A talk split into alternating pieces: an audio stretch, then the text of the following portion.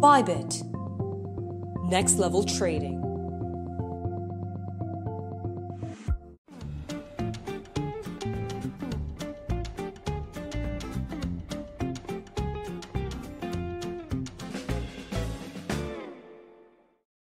É isso aí, galera. Bem-vindos mais uma vez aqui ao programa Debate Descentralizado, sempre trazendo para vocês informações rápidas, dinâmicas e inteligentes para você, investidor, saber a navegar nessa transformação digital que está acontecendo nesse momento. No programa de hoje, vamos conversar sobre o assunto de tokenização imobiliária, né? Mercado imobiliário, tokenização, blockchain e os novos modelos de negócio. Como essa transição de registrar tudo que você possa imaginar que nós fazíamos lá atrás no famoso cartório, carimbo, papel, recibo e tudo mais, porém agora está turbinado em um ativo criptografado digital que você controla do seu celular na palma da sua mão. E para conversar sobre esse assunto, nós temos aqui presente o Daniel Carius, ele que é o chefe coordenador de operações da Ribus, e também o Rubens Neinstein, ele que é da Coin Payments, mas também um super especialista no mercado imobiliário. Bem-vindo a todos. E na nossa super linha aqui do tempo, né, dos nossos tópicos, vamos conversar sobre tokenização imobiliária. O que, que é isso? Como que você registra um terreno, uma casa, um apartamento, né, no famoso blockchain? Quais são os serviços terceirizados que estão entrando nessa moda, nessa onda, nesse novo modelo de negócio? Vamos também saber a visão do regulador, como que a CVM e também a própria Receita Federal, o Estado, vê esse tipo de negócio, quais são as oportunidades de negócio para você, investidor, saber se posicionar, e, é claro, a nova sociedade. Como vai estar tudo isso daqui a cinco anos? Vamos começar então com o Rubens. Rubens, diga lá para gente tokenização imobiliária. Como é que a gente pega aí um, um, um terreno, uma casa, um apartamento e tokeniza isso, registra que vale e não vale? Como é que está essa, essa, essa conversa? Legal. Bom, prazer estar aqui, é, Rodrigo, Daniel, falando sobre um assunto que pô, gosto demais, estou envolvido estudando isso há alguns anos já. E, bom, primeira coisa, acho que não precisamos voltar muito atrás, mas apenas falando sobre token, né, para quem está nos ouvindo saber o que é um token, que um token é uma representação digital de um ativo real ou virtual é, gravado numa blockchain, né, gravado de forma descentralizada, definitiva e que atesta que aquele ativo de alguma forma existe e pode ser transferido uh, de, uma, de uma pessoa, de um proprietário para outro de forma digital. Então, acho que é importante, num primeiro momento, a gente destacar isso. E, assim, no mercado imobiliário, o que a gente tem? Se eu puder dividir em duas caixinhas, né, eu acho, ou até em três caixinhas neste momento, uma caixinha é a caixinha de que a gente chama de Land Registry, que é o registro de propriedade imobiliária uh, na blockchain. Uh, no Brasil, a gente tem um caso de uso que aconteceu é, no sul do país, através de uma empresa que fez, a NetSpaces, que é uma empresa que fez o registro e anotação no, no cartório, na matrícula do imóvel, dos tokens que representam o imóvel. Tá? Isso foi realmente uma jurisprudência, algo inédito que aconteceu. Uh, mas a gente não tem no Brasil ainda uma lei, uma regra que permita você é, registrar e transferir propriedade diretamente através da blockchain. Né? Nos Estados Unidos, em outros países, você sabe, cada país tem a sua regra de propriedade. No Brasil, são os cartórios imobiliários de registro imobiliário que, que, que, que dizem e que, registram quem é que fica, quem é que é o dono e proprietário daquele imóvel. E uh, uh, por essa questão, por a gente não ter ainda toda uma regulação e todo um, um processo jurídico e tecnológico que permita com que esse registro seja descentralizado. Uh, a gente não tem ainda algo pronto, mas é algo que está evoluindo. A gente tem no e-notarial, a gente tem os cartórios todos avaliando e evoluindo nessa questão. Tá? Então, isso no Brasil é algo que vai evoluir. Quando a gente fala de tokenização de um ativo, a gente então, a princípio, que pode fazer um ativo imobiliário para estar uh, definitivamente registrado, ele pode estar em nome de uma pessoa física, ou ele pode estar em nome, que é o mais comum, ou ele pode estar em nome de uma empresa. Existem empresa, uma empresa específica que se chama SPE, que é Sociedade de Propósito Específico, e geralmente você registra, então, um imóvel numa, nesta, S, é, nesta SPE, e o único propósito dessa empresa existir é ela ser proprietária deste ativo. E uma vez que você tem essa SPE, você pode então tokenizar as cotas ou tokenizar a SPE, e como a SPE é dona desse, desse ativo, você indiretamente ou diretamente está tokenizando o ativo imobiliário uh, diretamente. Isso é feito não só no Brasil, mas isso é feito em vários lugares do mundo.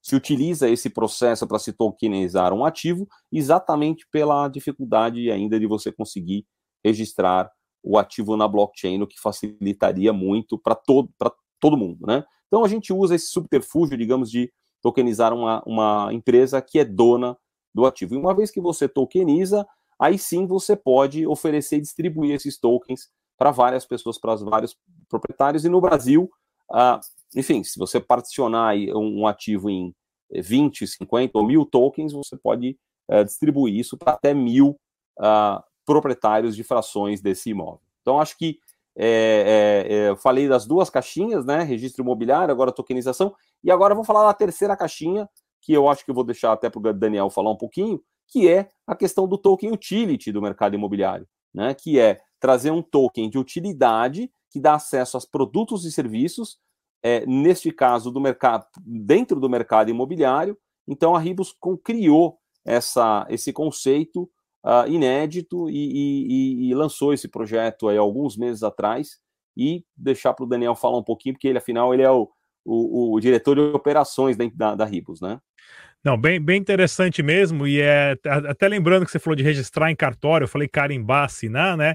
Algo que o blockchain vai eliminar, né? Que era um, uma forma de você burlar esses registros de cartório, é que várias investigações de vários cartórios foi, foi constatado que o pessoal deixava ali algumas linhas em brancos, isso há muitos tempos atrás, né? Deixava linhas em brancos para caso tiver que adicionar ali por baixo dos panos um registro que foi datado de anos lá atrás, era possível. No blockchain isso não tem mais como, né? Não tem como você falar que registrou tal dia no blockchain porque fica lá para sempre, né? Tudo com o famoso timestamp. Daniel, fala para a gente então um pouquinho, né? Tokenização imobiliária. Pessoal, tudo bem? Boa tarde, boa noite, bom dia. Não sei qual horário que você vai estar assistindo, mas eu quero já agradecer o convite aqui do Rodrigues. Quero agradecer, já dar um, um grande abraço no amigo Rubens. Pessoal, é, como o Rubens bem colocou, Existe uma terminologia, essa terminologia ela é jurídica, no sentido de você fazer uma diferenciação entre tokens securities e tokens utility. O token security é um token que ele possui um lastro real, seja um lastro esse de um imóvel, que é possível feito através do RGI, como o Rubens bem colocou, ou numa SPE, numa constituição societária, ou até mesmo você fazer um, um token security, por exemplo, de uma aeronave, né, fazer o famoso timeshare de uma aeronave, de um carro, você consegue ali fazer. Então, todo token que possui um lastro real é um token securitizado, né, que as pessoas dizem. Só que aqui na tecnologia, token é token, né? Essa nomenclatura de security, utility e equity e outras nomenclaturas que o pessoal vai dando, realmente é uma nomenclatura que é mais jurídica. Dentro desse aspecto, temos também os tokens utilities, e é onde a Ribus se encaixa. O que é um token utility? Por exemplo, o Ether, né, que é da plataforma Ethereum, todo mundo conhece, ele é um token de utilidade. Você adquire ele para você poder ali construir contratos inteligentes dentro daquele ecossistema da Ethereum, né? Você pagar o gas de transação, você poder fazer ali o contrato, a sua elaboração de contratos, desde NFTs, né, o RC721 até o RC20, que é o contrato padrão simples, todos esses tipos. Então você adquire esse token para usar, para você realmente ter um uso, direito a utilizá-lo. A Ribos é a mesma coisa. Nós fazemos uma analogia ao mercado tradicional, dizendo que, o, dizendo que os tokens utilities eles são como um voucher, como um ingresso de cinema. Tanto, a, a, tanto faz ali realmente o, o ingresso em si, ele acaba tendo um valor pelo que ele dá acesso, que no caso é a sessão do cinema, é o filme, é ali a peça de teatro que você vai estar ali assistindo, é o que você vai estar acessando. É nesse sentido que a Ribos se coloca, ela se coloca como um utility token do setor imobiliário. Nós partimos de um princípio de uma empresa é, no, é, no Rio de Janeiro, que ela tinha uma base de dados de mais de 75 mil prestadores do setor imobiliário, e nós queríamos desenvolver uma forma de você ter um token que transitasse entre essas pessoas e que fosse um token lastreado em serviços.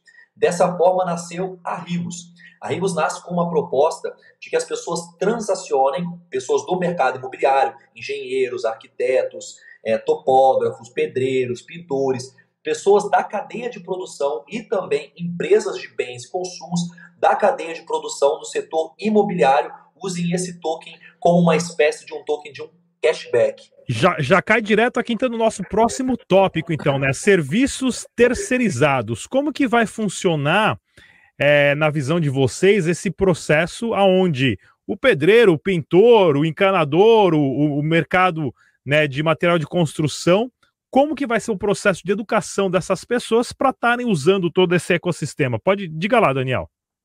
É, exatamente, bem colocado, Rodrigues. É, o nosso ecossistema ele envolve então uma cadeia de terceiros que aceitam ele como um token de forma, uma forma de pagamento. O que nós temos hoje são marketplaces imobiliários, onde os expositores, os prestadores de serviço, eles expõem o seu serviço. Existem algumas plataformas é, que você consegue contratar o prestador de serviço. Qual é o grande problema dessas plataformas? É que elas cobram do prestador de serviço para estar ali ele expondo o seu serviço. Você vai acessar uma plataforma ali, enfim, não precisa citar nomes aqui, mas você vai acessar uma plataforma para você contratar o serviço de um pedreiro. Essa plataforma ela fica em média com 20% do valor da prestação de serviço. Ou seja, o prestador ele acaba perdendo um grande, uma, uma grande fatia da sua prestação para a plataforma. Por quê? Porque o business da plataforma realmente está em cobrar do prestador de serviço para ela se sustentar e assim crescer. Nós temos várias no Brasil, né? Mas temos uma bem grande aí, que é, por exemplo, a Get Ninja, uma bem grande, que ela faz ali a comercialização de serviços, a intermediação de serviços. É, a, a ideia da Ribos é, na verdade, a seguinte forma. Prestadores de serviços que estão ali dentro, eles vão ofertar um desconto ali, né? E esse desconto, ele é pago em Ribos. Então, eu sou, por exemplo, um pintor vou fazer um serviço na casa do Rubens, que eu sei que ele vai fazer uma reforma em breve aí, ele havia comentado comigo, e ali eu vou ofertar o meu serviço para ele. Ô Rubens, é o seguinte, meu serviço ficou aqui mil reais para eu pintar a parte interna da sua sala. E aí eu vou fazer 10% de desconto para você. Ao invés de eu deixar de ganhar esses 10%, eu aceito esses 10% em ribos, que ele funciona como uma espécie de um cashback. E aí, o prestador de serviço, ele vai aceitar ali 90% em reais, né, na sua na totalidade do serviço, e esse percentual ele aceita em ribos. Digamos que o ribo, hoje o ribo está valendo R$ reais, seriam então 50 tokens. A partir de amanhã ele pode estar valendo R$ reais, seriam então 25 tokens. Esse cashback ele funciona uma espécie de cashback dentro do ecossistema, do percentual que o prestador de serviço quer fomentar para a utilização do token. Então, quanto mais fomenta, quanto maior é o percentual, maior é a utilização desse token. E um pouco diferente de um cashback tradicional, que você só pode usar dentro daquela loja, né? Só tem um cashback de uma loja, eu só consigo usar ali dentro para consumo daquela loja. O Ribos não. O Ribos você pode pegar ele e ir numa corretora e vender, transformar por Bitcoin, transformar por reais, ou contratar um serviço de qualquer outro, de qualquer outra pessoa, qualquer outro prestador ali dentro do marketplace. Eu não fico preso a só o pintor, a só o pedreiro. Eu fico ali dentro de qualquer pessoa, eu posso usar o meu, o meu Ribos, né? Que nós chamamos até desse, desse sistema de token back. Dentro desse cenário, é, ainda é importante salientar que a robustez do processo ela ainda tem uma envergadura muito maior. Por quê? Ao você adquirir o Ribos, 30% dos recursos são destinados à ampliação e melhoria da plataforma, do marketplace. Porém, os outros 70% são destinados a parceiros imobiliários. Esses parceiros imobiliários eles têm aplicações imobiliárias e com essas, o resultado dessas aplicações imobiliárias, é, o resultado que retorna para a Ribos, ela fomenta a liquidez no mercado.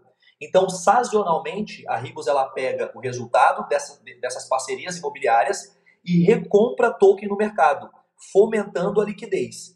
Parte desses tokens que ela recompra, uma parte ela queima é, para gerar o burn, né, para gerar a escassez e a deflação do token, para projetar a valorização.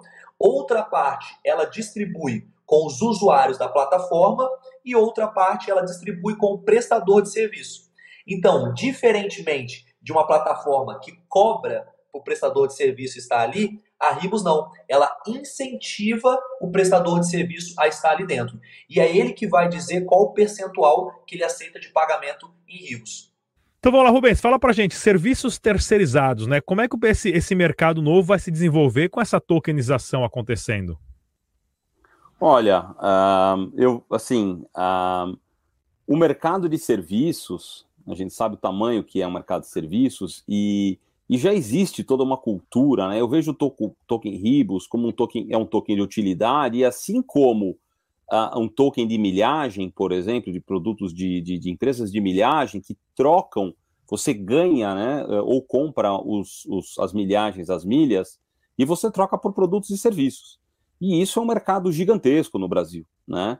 É, o mercado de milhas e de troca dessas milhas por, por serviços e produtos, assim, a, movimenta milhões no Brasil todo. E o que acontece? A, a Ribus, ela levou isso para um mercado, o mercado de token, de cripto, então transformou os pontos, digamos, em tokens. Então nós estamos falando de um programa de fidelidade, um programa de serviços tokenizado, onde você os tokens eles têm todo, toda essa, essa dinâmica que o, o Daniel contou um pouquinho aqui. Na verdade, tem uma parte uh, que volta, vai do valor que é captu, capturado né, com, com a venda dos tokens, vai para desenvolvimento de projetos imobiliários, isso uh, volta numa retroalimentação para o token, enfim.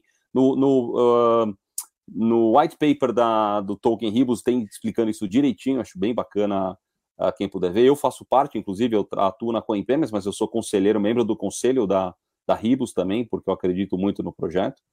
Então, é, é algo que está no começo, mas o mercado imobiliário é um maior mercado de ativos, né, que a gente conhece. E é um mercado que hoje, eu não sei exatamente quanto de cabeça, Daniel, mas representa, eu acho que mais, 20, mais de 20% do PIB uh, é, nacional é, envolvido com, com o setor de construção e, e imobiliário.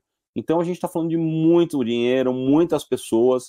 Uh, e esse marketplace Tarribos, que está nascendo agora, foi lançado agora esses dias, né, Daniel? Uh, vai crescer muito e vai trazer cada vez mais é, parceiros e fornecedores para que as pessoas que têm o token e, e o token e pode, possam utilizar esse token de alguma forma é, para contratar esses serviços. Então eu acho a dinâmica Legal. incrível.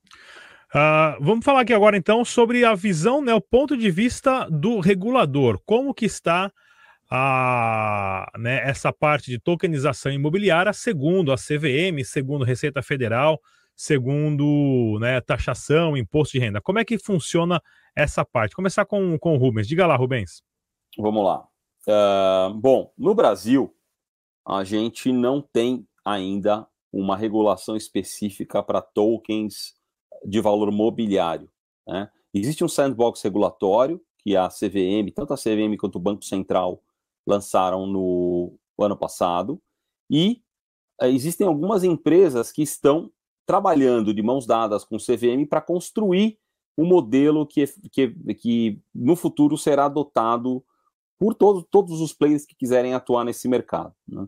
No Brasil, então, atualmente, no mercado imobiliário, você, se eu uh, uh, existe uma. Na família de tokens, a gente tem várias classes, né? A gente tem o Security Token, tem Utility Token, tem o Asset Token, tem o Equity Token. Então, quando a gente fala de um Asset Token, que é um token que representa um ativo, e que este ativo, este token, não vai pagar ou entregar uma rentabilidade por esforço de terceiros naquele token, ele é um, é um asset token e ele pode ser oferecido e vendido de forma, inclusive, até pública, tá? Agora, quando a gente fala de um, um token security, que é um token que de valor mobiliário e que no Brasil, para você fazer emissão de qualquer uh, token de valor mobiliário, você precisa, ou qualquer ativo né, de valor mobiliário, você precisa da aprovação da, da CVM, então nós não podemos fazer ofertas, uma oferta pública de tokens dessa, dessa, desse tipo no Brasil, mas você pode fazer uma oferta privada é, e aí, uma oferta privada tem toda um, uma regulação, tem toda um, uma cartilha do que é uma oferta privada no Brasil. Então, oferta privada, sim, você pode. Então, você pode tokenizar um ativo imobiliário ou algum outro tipo de ativo e fazer uma oferta privada. E eu já tenho visto muitas empresas, muitas emissões de tokens ah, no Brasil em oferta privada acontecendo. Tá? Agora, quando você quer fazer uma oferta pública, ir a mercado, expor num website, expor numa reunião, num evento, falando daquele token e que aquele token vai, de alguma forma, remunerar o comprador ou investidor de forma uh, com algum tipo de rentabilidade, isso não é possível, não se pode fazer no Brasil ainda. Uh, as únicas empresas que, que podem fazer isso são as empresas que estão no sandbox regulatório da CVM e estão agora uh, trabalhando junto lado a lado da CVM para construir esse, esse framework regulatório. Bem interessante isso. Daniel, diga lá, como é que está essa parte de, da visão do regulador? É, exatamente, como o Rubens bem colocou, né? Existe uma diferenciação entre algumas categorias de token, né? A CVM, ela representa os tokens ali que são de valores mobiliários, os que já estão inclusos no sandbox CVM, inclusive a B3 agora, né? Ela está lançando ativos tokenizados, então a gente vai ver agora, agora, né? Em agosto, ela vai lançar alguns ativos tokenizados. A parte do regulador, ele é bem claro que quando se é um termo de utility tokens, a CVM ela não regulamenta isso porque ela não considera isso um valor mobiliário. Ela atua diretamente no valor mobiliário. Então, a gente tem que se enquadrar, como o caso da Ribos, você tem que se enquadrar na estipulação da Receita Federal e do Banco Central. Então, com a Receita Federal, ela diz especificamente sobre a tributação. Então, caso você compre o token Ribos e você tiver ganho de capital, esse token ele vai a valorizar, você tem que declarar sobre ganhos de capital. Isso é expresso na Receita Federal, na normativa 188 de 2019. E o Banco Central também fala algumas coisas em relação a criptomoedas e tokens, mas ele faz muita menção e alusão à, à tecnologia da Receita Federal. Em contrapartida, é, como o Rubens bem colocou, tudo que você tiver um aspecto de uma securitização, ela é considerada um valor mobiliário e você tem que atender aos requisitos da CVM.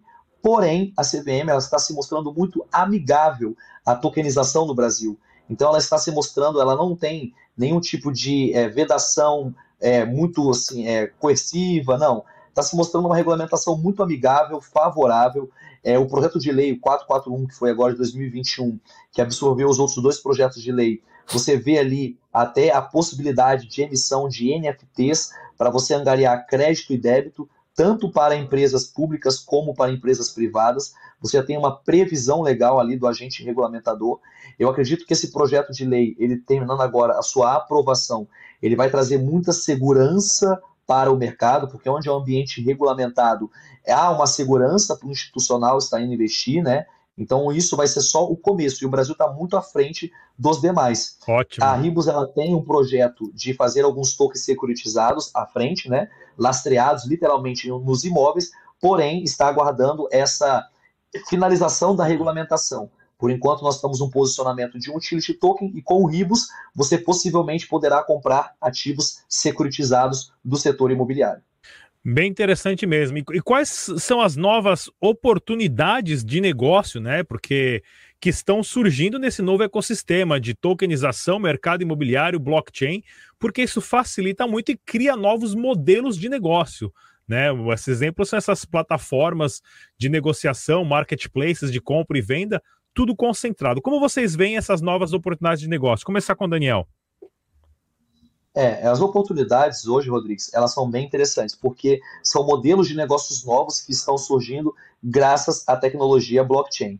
Então, antes você necessariamente você não conseguia fazer uma ligação ponta a ponta, porque você precisava de um agente intermediador.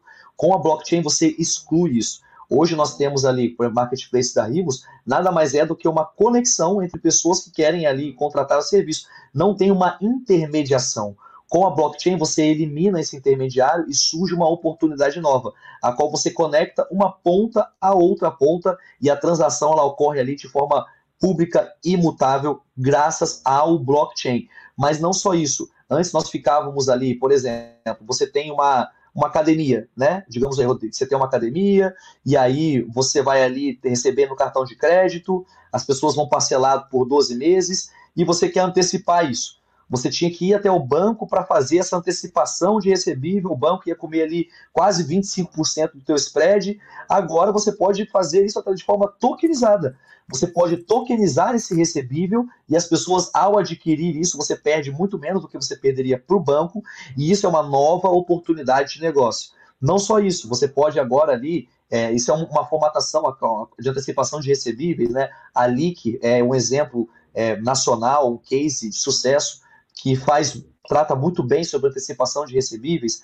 Também existe uma outra, uma modulação, por exemplo, você pode agora ser recompensado. Antes, o que, que a gente tinha que fazer? Você quer escutar uma música de qualidade? Paga. Agora já existem plataformas que recompensam você por escutar música graças à tecnologia blockchain. Identifica o usuário e começa a te recompensar por escutar música. Então, a cada dia, você agora, isso já está acontecendo também com o Netflix, né, com o formato, formato Netflix. As você precisa pagar para assistir. Agora, existem plataformas que estão querendo recompensar pelo streaming, que é o caso da Teta, né, da, da moeda Tita, né? A própria, a, Teta, a própria o... Costa TV, onde a, a Costa TV e também a Odyssey, que nós é, temos um canal lá, você é pago para ver vídeo e o cara que faz vídeo é pago para fazer o vídeo. Exatamente. Então, essa modulação agora, o que, que o mundo descentralizado ele foi? Ele acabou com algumas intermediações e pôde distribuir melhor a riqueza, porque antes você fazia, o YouTube pegava o patrocínio, uma, uma, uma grande empresa ela pagava para o YouTube, o YouTube ficava com a maior parte da receita e recompensava muito pouco o produtor de conteúdo. No modelo descentralizado, não. Você remunera justamente o público que está consumindo o seu conteúdo. É o público que você quer atingir. Não precisa mais pagar para o intermediador. Você distribui muito melhor a riqueza. Então você vê nesses ambientes tokenizados, nesse ambiente de criptomoedas e blockchain, essa recompensa melhor, essa distribuição melhor da riqueza graças à descentralização. Certo. Bem interessante isso mesmo. Rubens, diga lá, oportunidades de negócio. Quais são as novas oportunidades que essa transformação digital está trazendo para as pessoas? Eu tenho dois cases muito interessantes. São coisas que não acontecem no Brasil ainda. São casos de uso de tokenização uh, de ativos imobiliários fora do Brasil. Mas eu vou compartilhar aqui porque eu acho que são coisas que só não aconteceram ainda exatamente por causa de regulação. E como o Dani falou, o intuito da CVM pessoal. Assim, não é que eles são pessoas do mal ou chatas ou que querem, né? É, eles, o objetivo deles é proteger o investidor. Basicamente, eles têm esse objetivo e, ele, e a função deles é proteger o investidor de entrar em furada, de entrar em negócios ilícitos ou negócios que, que prometem e não vão entregar, né? O que, o que prometeram. Uh, mas é, voltando aos exemplos de, de, de negócios no mercado imobiliário, tem dois modelos que eu acho muito interessantes. Um deles é a possibilidade de você participar. Não sei se uh, provavelmente vocês conhecem, mas eu não sei se vocês já se envolveram com esse tipo de operação. Mas existe a operação de compra de imóveis em leilão, né? É, imóveis que estão estressados, estão com problema de documentação, estão com algum problema mais que ninguém quer comprar, porque é dor de cabeça, é coisa de inventário que não terminou, e vai para leilão. E tem pessoas que compram esse imóvel e é, compram um imóvel que vale um milhão de reais e às vezes compram por 350 mil reais e 400 mil reais e vai levar, sei lá, às vezes seis meses para resolver todo o problema que tem com aquele imóvel. Mas as pessoas vão lá e compram. Mas é uma coisa que não é muito acessível para todo mundo poder fazer um negócio desse. Primeiro, porque precisa entender como é que esse mercado funciona, precisa entender onde está esse imóvel, que imóvel comprar, como uh, desamarrar todo esse problema uh, jurídico que tem no imóvel. Então, fora do Brasil, isso já existe no Brasil, tem pessoas que fazem só isso, tá? Mas fica restrito ao número de pessoas que têm esse conhecimento. Agora, imagina você uh, tokenizar, uh, levantar capital para poder comprar um imóvel estressado, né? Então, você tokeniza um, um, um contrato de, de, de, de, compra de um, de um para levantar capital para comprar este imóvel estressado e alguém vai ser responsável por resolver todo o problema burocrático que tem, vai, rece vai receber, vai ganhar por isso, e o resultado da venda deste imóvel depois de seis meses ou um ano, que em alguns casos pode chegar a mais de 100%, às vezes até mais que isso, é, é, é, vai ser dividido entre todos os token holders, todo mundo que comprou o token e investiu nessa empreitada, digamos. Então, é um negócio imobiliário, é mais arriscado, porque você está, obviamente, comprando um imóvel que pode levar algum tempo para se resolver, para regularizar, para poder eh, vender, ser vendido, mas você acaba se tornando então sócio de uma empreitada dessa no mercado imobiliário que normalmente você não poderia fazer. Né? Então, está aí um modelo de negócio inovador. Um segundo modelo de negócio interessante que eu vi na Inglaterra, de uma empresa, inclusive, uh, fundada por um brasileiro na Inglaterra, é o seguinte: é muito interessante também. Ele uh, aluga imóveis mensais por, por pega um bom imóvel, aluga um imóvel, digamos, por 2 mil euros, 3 mil euros, uh, administra este imóvel em short stay, tá? então ele paga 2 mil euros para o dono do imóvel e ele administra esse imóvel como short stay. E ele levanta 4 ou 5 mil euros de locação com um imóvel desse alugando no short stay né? Então ele tem uma rentabilidade muito boa. E quem e para que, que ele precisa? Ele precisa de dinheiro para então assumir esse compromisso de pagar essa locação desse imóvel por 12 meses. Então as pessoas entram, compram tokens, antecipam esse valor uh, de locação. Tem, às vezes precisa de uma reforma, precisa de alguma coisa para deixar o imóvel bem locado, com uma locação boa para elevar o, o valor da locação.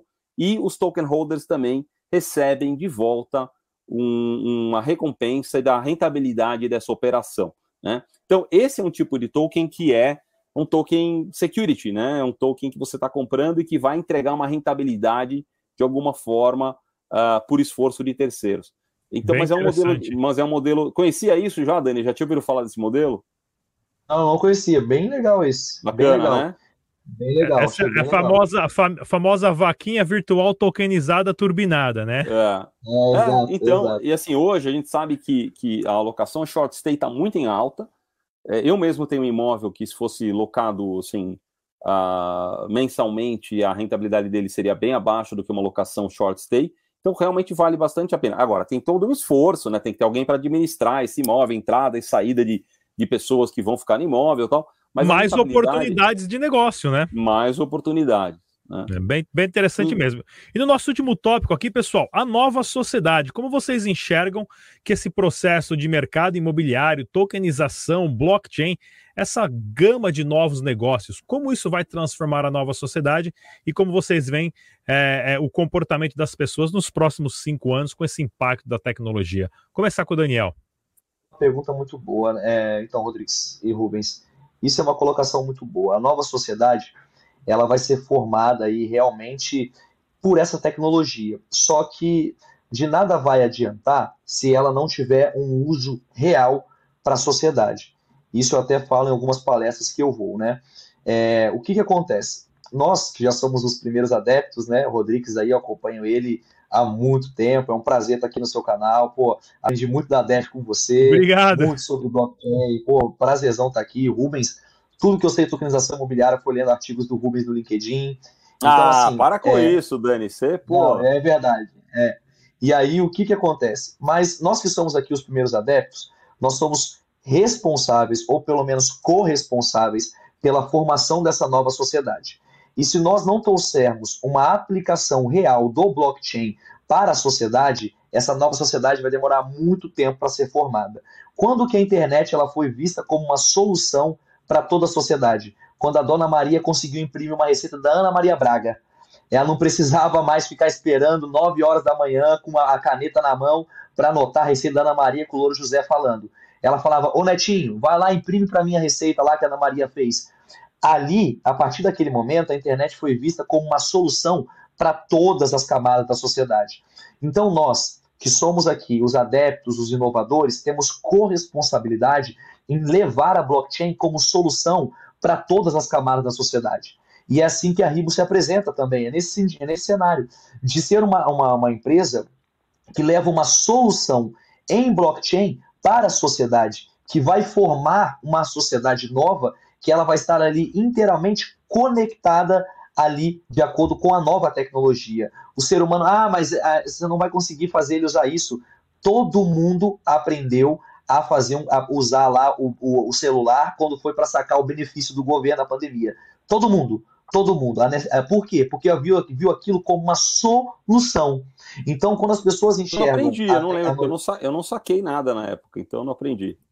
não, é, não, quem não precisava não sacou, mas as pessoas, assim, toda a, a parte realmente da sociedade que precisou, aprendeu como fazer. Então, isso é, quando a solução ela aparece, a sociedade ela se adapta, ela realmente adota aquilo, mas aquilo tem que aparecer como uma solução.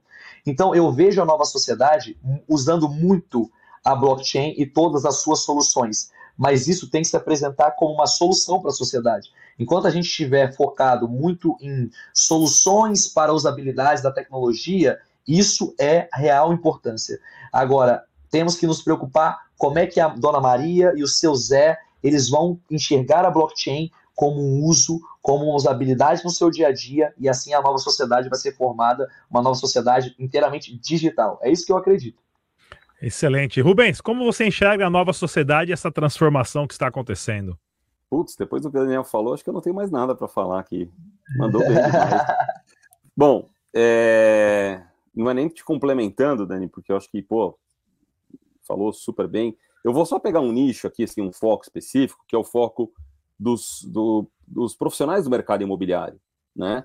É, um, o, que o Dani falou, assim, que a blockchain, pessoal, é, é uma tecnologia que uh, hoje, em algumas situações, ela não parece, não é tão, tão transparente para as pessoas, quer dizer, as pessoas ainda têm dificuldade de, de saber manusear, de usar e tal. Mas assim como a internet, né, e hoje um aplicativo, você abre teu celular, qualquer criança de dois, três anos está sabendo manche, né, trabalhar, enviar, fazer coisas e tal, sem precisar, porque a usabilidade ficou realmente muito acessível e hoje, desde.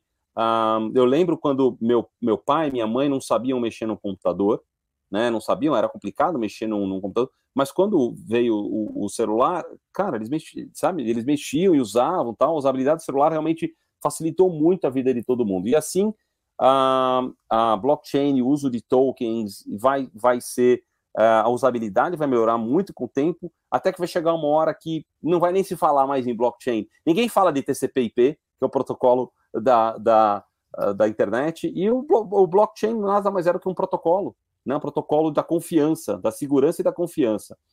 É, então, voltando um pouquinho ao mercado imobiliário, eu acho que a, os profissionais do mercado imobiliário, os corretores imobiliários, eles têm uma nova oportunidade na mão. Eu acho que, ah, por mais que se digitalize a, a, a, o acesso à, informação dos, dos imóveis, você possa fazer passeios virtuais, você possa conhecer o imóvel sem precisar da, sair da sua casa. No final das contas, quem vai te atender e vai fechar o um negócio, vai tirar suas dúvidas e vai te acompanhar é um corretor imobiliário, né? é um corretor de imóveis.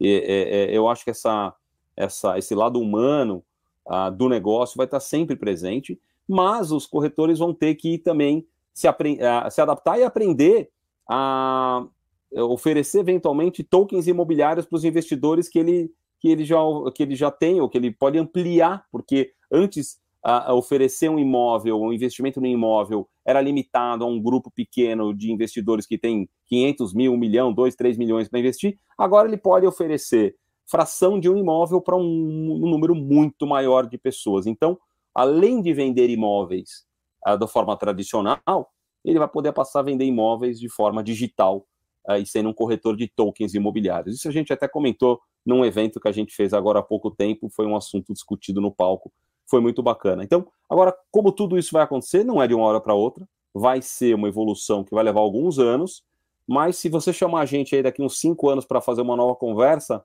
Rodrigues, aí a gente vai, olha, lembra que a gente falou tal, pode ser que não aconteça exatamente como a gente está prevendo, as coisas vão sempre mudando, se adaptando até encontrar um caminho, o melhor caminho para a coisa acontecer, mas a sociedade vai sempre se adaptar, encontrar a melhor, a melhor solução e, e, adotá-la, né? É isso que vai acontecer.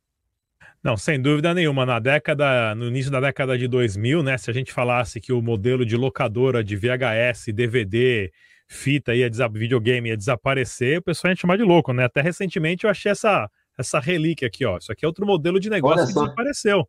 É, e essa aqui era verdade. uma câmera fotográfica de 12 megapixels. Que é, mas a câmera digital durou 10 anos. Os celulares mataram as câmeras digitais, porque hoje todo mundo tem uma câmera melhor ainda no, no próprio celular.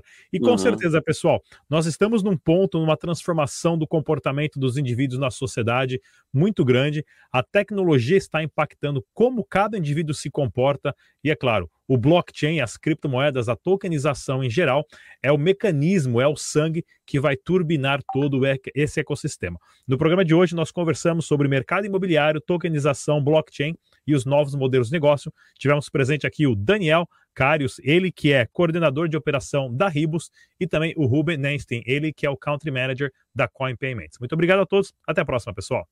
E como sempre, pessoal, Deixe suas perguntas, dúvidas, críticas, sugestões e temas para os próximos programas. Eu, com a nossa equipe, sempre observamos e respondemos os comentários e iniciamos sempre um aprendizado aqui juntamente com vocês, a nossa audiência. Mais uma vez, se inscreva no canal, ative o sininho e a gente se vê no próximo programa.